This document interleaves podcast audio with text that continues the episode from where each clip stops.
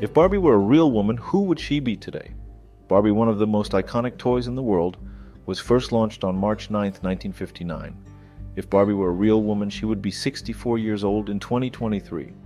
Considering the average age at which women go through menopause, which is usually around 51 years old, Barbie would be well within this phase of life if she were a human woman. Menopause is a natural process that all women go through as they age.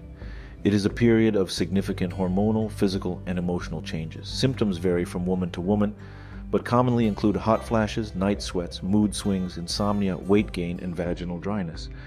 If Barbie were a real woman, she could be facing these challenges along with the physical and metabolic changes that occur with age.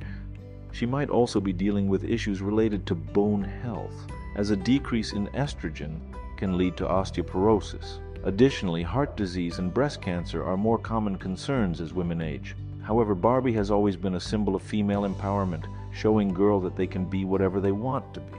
She has had numerous careers, from being an astronaut to a president. So, if Barbie were a real woman, we can imagine that she would be tackling these challenges of menopause and aging with the same positive and empowered attitude.